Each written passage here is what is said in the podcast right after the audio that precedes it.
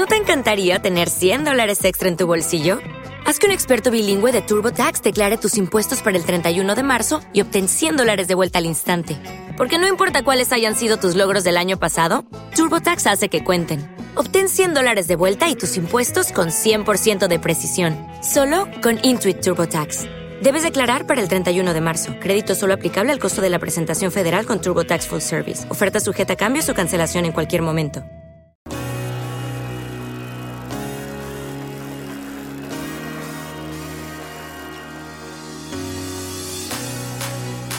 biciescapa.com, la tienda líder de ciclismo en España.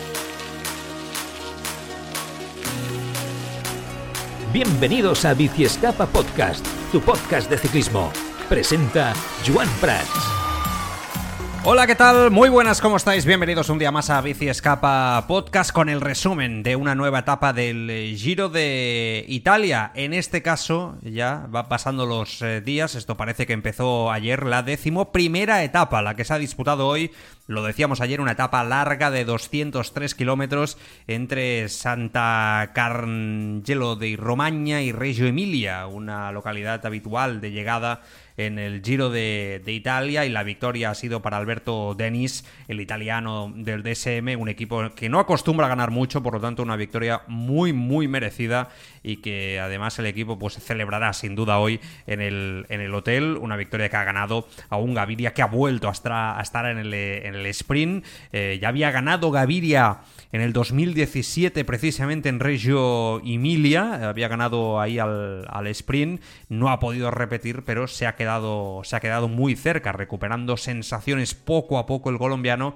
pero hoy la verdad es que el bueno de Alberto Denis le ha sorprendido, un ciclista de muchísimo talento y le ha sorprendido además bien, ¿eh? un ciclista de 24 años que consigue su primera gran victoria en su carrera deportiva. Es verdad que no han habido muchos cambios, pero la etapa ha tenido cositas. ¿eh? La etapa ha tenido cositas y lo vamos a, lo vamos a explicar. Para empezar, la salida, todo el mundo pendiente de Vinian Girmay, porque ayer cuando hacíamos el resumen aún no se sabía el corchazo en el ojo de Vinian Girmay al celebrar en el podium, ya sabéis, le impactó el tapón, ¿no? El corcho se dice, ¿no? Desde el champán, eh, le impactó en el ojo y se ha tenido que retirar por problemas de, de visión. No perderá el ojo, no se quedará tuerto, que era lo que mucha gente se temía. Parece que solamente va a tener que recuperarse Vamos a intentar a ver si podemos tener eh, un, doctor experto aquí en el programa el próximo lunes, en el Bici Escapa podcast largo, y a ver si nos puede explicar un poquito más, a ver ahora, ¿no? Lo que puede tener Girmay si llega al Tour, que creo que debe ser el, objetivo. Y la verdad es que yo os tengo que decir que conozco pocas historias, y mira que llevo años ya en esto del periodismo deportivo, mm, más tristes a nivel de mala suerte que lo de Girmay ayer. O sea, ganas a Vanderpool, consigues tu primera gran victoria ¿no? de tu carrera deportiva en el Giro de Italia, ganando además con una fortaleza brutal, te subes al podium y, es verdad que es un poco patoso lo que hace, que tampoco vamos a analizar aquí cómo se abre una botella ¿no? de, champán o cómo se... porque tampoco soy yo el, experto en hacerlo, ni mucho menos, sí que es verdad, lo único que pone la cara muy cercana ¿no? Eh, y eso le, le impacta en el ojo. Ya le estuvo a punto de pasar a Vanderpool. Hoy, leía la galleta de los Sport que le estuvo a punto de pasar a Vanderpool, que a Juanpe también se le escapó. Eh, y se ve mm, que en el Giro de Italia aflojan un poquito, no sé qué hacen exactamente, no sé cuál es el mecanismo para que salga con más presión eh, lo que es el corcho y no tengan los ciclistas problemas a la hora de hacer la ceremonia del champán. Bueno, pues quizá que dejen de hacerlo porque la verdad es que mm, que un deportista de élite se tenga que ir para casa porque un corcho le den el ojo es cómico y es una pena absoluta para, para toda la, la, carrera. En fin, que Girmay se va para casa y a partir de aquí pues fuga desde el banderazo de salida, con presencia de Filippo Tagliani, del Androni. Este veréis que es un nombre que digo mucho, porque el hombre está metiéndose en todas las fugas prácticamente que puede y más. Está siendo protagonista Tagliani del Androni, con Luca Rastelli del Bardiani, pelotón que les dejó vía libre hasta 5 minutos de ventaja tuvieron, pero a partir de entonces la ventaja caía en picado, largas rectas, solo dos hombres ante el ímpetu del pelotón, 49 kilómetros eh, por hora de velocidad media en la tercera hora y viento, mucho viento. Todo el mundo con miedo a que hayan abanicos, a perder tiempo, a colocarse, por lo tanto, velocidad pura, equipos potentes tirando por delante y por lo tanto cazados a 92 kilómetros de meta mm, y eh, el viento soplando 30 kilómetros de hora por hora. Yo pensaba sinceramente que iba a romperse la carrera, pero eh, finalmente no fue así. ¿eh? Mm, fuerte ritmo de cabeza, em, cortes en la parte trasera, por ejemplo, Iwan ¿no? Eh, se descolgaba, aunque después se metió en el sprint. Y eh, aparte Ineos tirando muchísimo para intentar pues descolocar a Landa, descolocar a Bardet, etcétera. Y Carapaz, muy listo, aprovechó la oportunidad de tener a Ineos tirando y ha ganado, por eso os dicho que, os he dicho que en esta etapa que parecía que no, no, había pasado nada, han pasado cosas, pues ha aprovechado la oportunidad y ha ganado 3 segundos de bonificación en el sprint intermedio que lo dejan tercero en la general, con el mismo tiempo que Joao Almeida a 12 segundos del liderato de Juan P. López. Por lo tanto, ha sido seguramente lo más destacado de cara a esa general. Calma entonces en el pelotón hasta meta, pero intento de salida, y el hombre la verdad es que ha mostrado mucha, mucha constancia. Dries eh, Devon del Alpecin atacando por sorpresa con más de 50 kilómetros por delante, valentía total y el ciclista siendo neutralizado en el último kilómetro pocas posibilidades de, éxito, yo creo que él mismo ya lo sabía.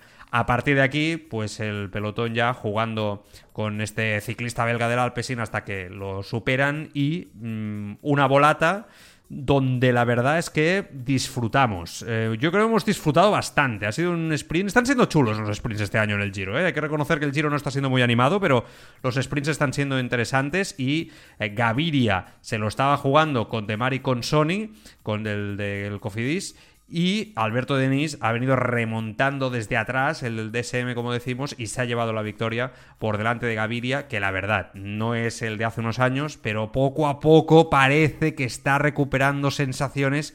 Yo siempre digo que si Gaviria está en forma es el mejor sprinter posible, ¿no? Con Sony del Cofidis ha sido tercero, otro italiano. En Italia hoy estarán contentos ¿eh? con la actuación de los italianos. Arnaud de Mar, la Maglia Chiclavino, que ha sido cuarto. Yo creo que ha podido pagar un poco ¿no? El día de ayer, de, intentar colarse para estar en el sprint final eh, reducido que, hubo en la jornada de ayer. Eh, quizá no ha tenido ese punto que sí que había tenido los otros días. Ya sin Girmay, evidentemente. Y Caleb Ewan, que se había descolgado, se ha metido quinto. Cavendish o sea, ha quedado sexto en ese sprint. Teuns, Módulo, House.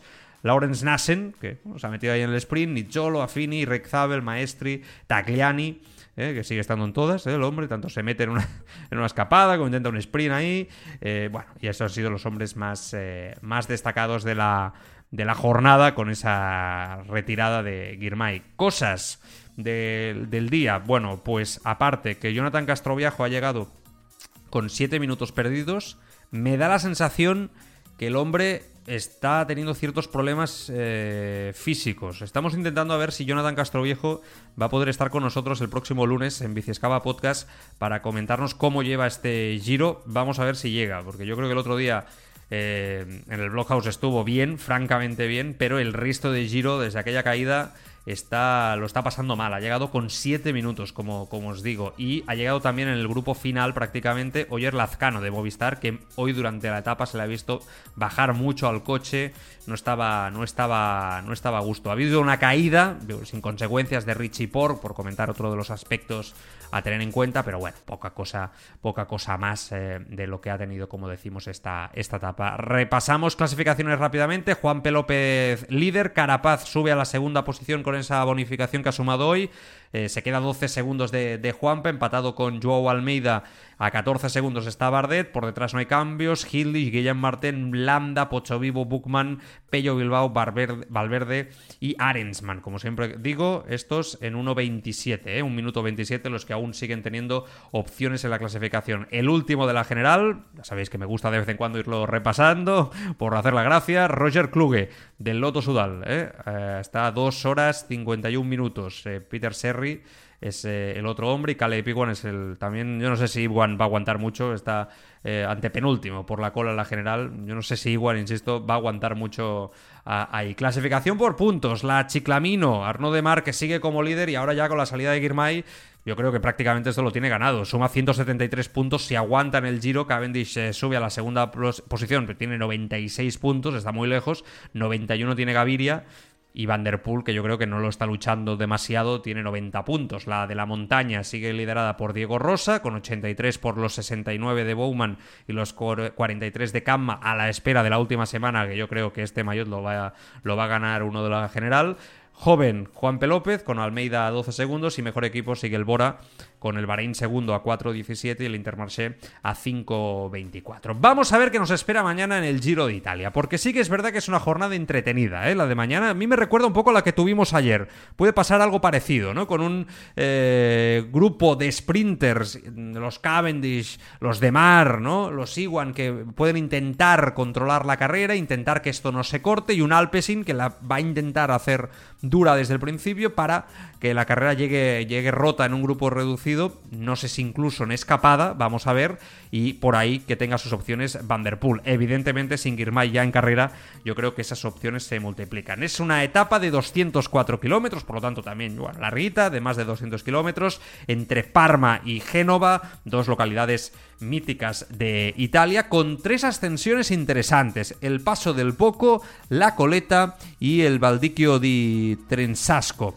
Eh, es verdad que no son ascensiones duras, es un tercera, otro tercera y otro tercera. Son tres, eh, tres terceras, dos sprints intermedios entre, entre etapa y que por lo tanto es cierto que no creo que se rompa especialmente lo que es la carrera ahí. Por ejemplo, me fijo en el Balico de Trensasco, el último puerto, y sí que es verdad que, hombre, son 4 kilómetros que tienen rampas duras, o sea, son 4,3 al 8% de pendiente media. Vamos a ver, vamos a ver, porque yo creo que aquí, como un carapaz le dé por moverse, que se, se moverá, estoy convencido, Vamos a ver qué pasa. Yo creo que la carrera se va a romper, ¿eh? insisto, tanto con Alpecin pensando en Van Der Poel en llevar la rota para que los sprinters no pasen esto, que yo creo que no lo van a pasar por el recorrido que estoy viendo, y después por los de la general, que es cierto que no hay grandes puertos, pero que no descartaría que tengan sus opciones de moverse, como alguno se ponga por delante. Yo creo que alguno puede buscar o probar suerte, que es lo que se busca en estas etapas de media montaña, ¿no? A ver si cuela, a ver si uno se despista por detrás. Un día para Simon Yates, también interesante. Os volvería a decir lo de Valverde, pero ya sabemos que, bueno, vamos a ver, ¿no? Alejandro Valverde es una etapa que yo creo que a él eh, también le podría ir bien si llevara menos tiempo perdido en la, en la general. Eh, estoy viendo esta última, esta última subida que os digo, de Balico de Trensasco, que por ejemplo tiene un tramo, el final, ¿no? Y también entre medio, ¿eh? Tiene, pero tiene el último kilómetro que es eh, prácticamente al 10 y 11%. O sea que aquí estamos hablando de rampas duras de, de verdad que se puede romper, que los sprinters aquí van a sudar, van a complicar, van a tener complicado, ¿no? Superar sin duda ese último, ese último puerto. Después, si el ritmo no es muy duro, pues se pueden reengancharse, la cosa no va, no va muy fuerte. 31 grados de temperatura para mañana, por lo tanto, sigue la calor, sin duda, en el Giro de, en el Giro de Italia. Pero bueno, esto será, será mañana. Os lo explicamos, como siempre. Gracias por estar ahí, que sé que sois muchos los que, los que estáis eh, escuchando ¿no? el podcast cada día y además eh, también veo que, dejáis comentarios en las diferentes plataformas de podcasting. Muy agradecidos. Yo lo leo absolutamente todo. Me hacen llegar las respuestas y muchas veces yo también intento contestar para que os las hagan llegar. Muy agradecido, de verdad. Mañana volvemos con el Giro de Italia en Bici Escapa Podcast. Cuidaros mucho. Adiós.